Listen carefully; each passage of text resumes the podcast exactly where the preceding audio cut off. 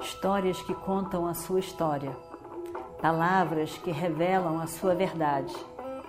Com você, o conhecimento milenar dos Vedas. Escute diariamente e recomende a um amigo.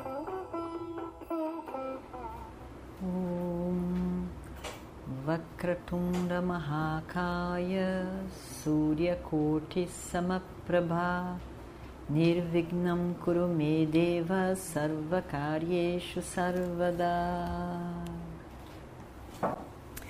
Continuando então a nossa história do Mahabharata. Nesse caminho, a gente vai lembrar de um episódio. Enquanto eles caminham para o Kshetra, a gente vai lembrar de um episódio. Outro episódio muito importante como Radheya. Radheya realmente é um personagem muito importante dessa história. Radeya pertence aos Pandavas. Radeya pertence aos Kauravas. Radeya era uma pessoa completamente dármica, ao mesmo tempo muito inseguro, que não teve de fato apoio de ninguém, a não ser realmente da mãe adotiva e dos pais adotivos, que não sabia realmente nada da sua origem, mas sabia que ele era um kshatriya, porque ele tinha a maneira de um kshatriya. Encontrou em Duryodhana uma amizade e assim se manteve, querendo, na verdade, como um kshatriya, querendo lutar, querendo comandar, querendo agir. Como ele mesmo disse, ele não combinava com, com o ferreiro que o pai era, com cavalos e charretes e nada disso. Ele era realmente um guerreiro.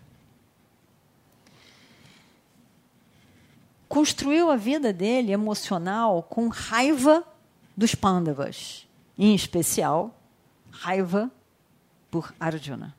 E assim ele se construiu como uma pessoa que detesta os Pandavas, na ignorância de que eles os irmãos dele.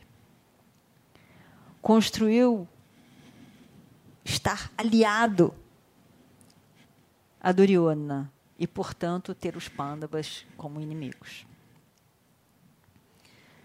E no momento da guerra, infelizmente, para Aradeia, isso tudo se desmanchou no momento em que ele entendeu que não era nada disso. A história dele era outra. Depois de Krishna falar com ele, imagina só. Ele ficou pensando, decidindo, não sabia o que fazer, mas tinha decidido que ele ia só matar Arjuna. Que de alguma maneira devia de doer a ele. Porque ele tinha prometido a Duryodhana que ia matar os Pandavas. E agora ele tinha prometido, a, a, a, tinha concluído que ele queria era matar Arjuna. O coração já estava amolecido. Ele já não sabia mais, ele não conseguia lidar com irmãos mais moços.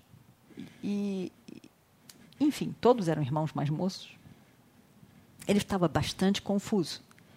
Mas ele decide que Arjuna, ele tinha prometido, e ele ia cumprir.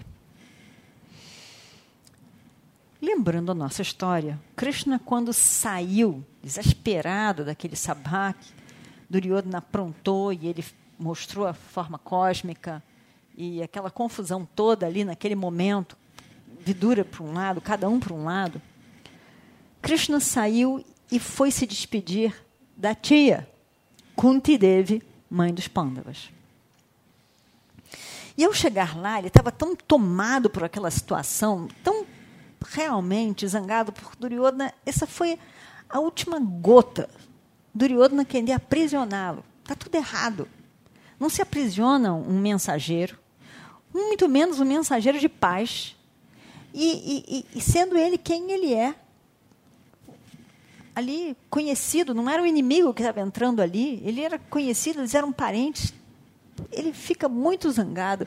E, de novo, Duryodhana com essa posição de não é do meu jeito, então eu não quero brincar. Ele estava muito zangado. Então ele entrou na casa de Vidura, Krishna, entrou na casa de Vidura com esses pensamentos, com essas emoções. E chega lá, ele fala com Vidura. E quem estava ali, Kunti ele fala sobre aquilo tudo. E ele começa a falar. Ele estava muito chateado. E ele diz: Eu realmente, eu tenho muita pena daquele, daquele Duryodhana, que ele é muito cabeça dura. Ele cisma com umas coisas. E ele é cabeça dura, ele negocia nada. Ele não é capaz de negociar nada. Tem que ser tudo do jeito dele. É impossível tal coisa. E coitado de Yudhishthira. Coitado de Yudhishthira que queria tanto a paz. Ele estava preparado para negociar qualquer coisa, aceitar qualquer coisa. Mas Duryodhana não aceita nada. Não aceitou nada de nada. Ele se nega completamente. Bem, agora também Yudhishthira tem um exército poderoso. E, e eu não tenho dúvida de que Yudhishthira vai vencer essa guerra. Eu preferia que não houvesse guerra também. Porque quantas pessoas vão morrer nessa guerra? Mas nós tentamos. Eu, várias vezes, eu ainda vim aqui só para isso. Mas não conseguimos convencer Duryodhana. Não conseguimos. Ele realmente insiste nessa inimizade com seus próprios primos irmãos. Também ele escuta constantemente ali as palavras do seu tio Shakuni, do Shasna e até mesmo de Iradeya. Eu estou tão perturbado com essa ideia dessa guerra e da destruição total de todos os homens da nossa época que eu não consigo dormir nos últimos dias é algo que realmente tem me preocupado muito. Mas não tenho o que fazer. Eu vejo que não tem mais o que fazer. E Kunti Devi estava ali escutando aquilo. Ela se preocupava, ela se emocionou pelas palavras de Krishna, porque Krishna realmente estava muito mobilizado. Ela pensa sobre aquilo tudo, afinal de contas, somos filhos dela. E ela vê que vai haver guerra. A mente dela está lá nos filhos, mas ela está sabendo o que está acontecendo ali, porque ela está na casa de Vidura, em Hastinapura. Ela sabe que os filhos são poderosos, mas ela sabe que a, o exército dos Kauravas é imenso. Ela tem muito medo. Medo de Bhishma como comandante em chefe, que ela sabe que ele é muito poderoso. E ela tem preocupação pelo seu filho Radeya. Ela sempre pensa nele. Ela sempre pensou nele. Sempre se preocupou com ele. E, na verdade, sentia culpada por nunca, até hoje, ter assumido Radeia como seu filho. Ele estando tão perto, ao mesmo tempo tão longe. A raiva dos, dos Kauravas para com os Pandavas era horrível. Mas no coração dela, muito mais horrível era a raiva de Iradeya para com seu irmão Arjuna. Isso é que mais doía Kunti. E naquele momento ela vê isso tudo montado. E ela pensa: eu acho que eu tenho que ir lá falar com ele. Eu tenho que ir falar com Uradeia. Eu tenho que ir lá falar com ele sobre o nascimento dele, sobre a verdade do seu nascimento. Eu vou lá. Eu vou dizer para ele que ele é irmão dos Pândavas. Eu vou dizer para ele que ele tem que assumir a sua identidade como irmão dos Pândavas. Eu mesmo, eu mesmo vou levar Radeia para Yudhishthira.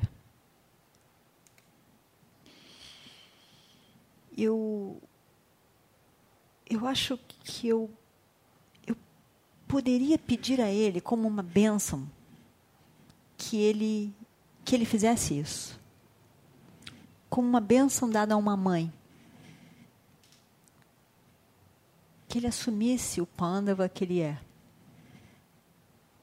Afinal de contas, ele é um homem bom, ele é um homem nobre.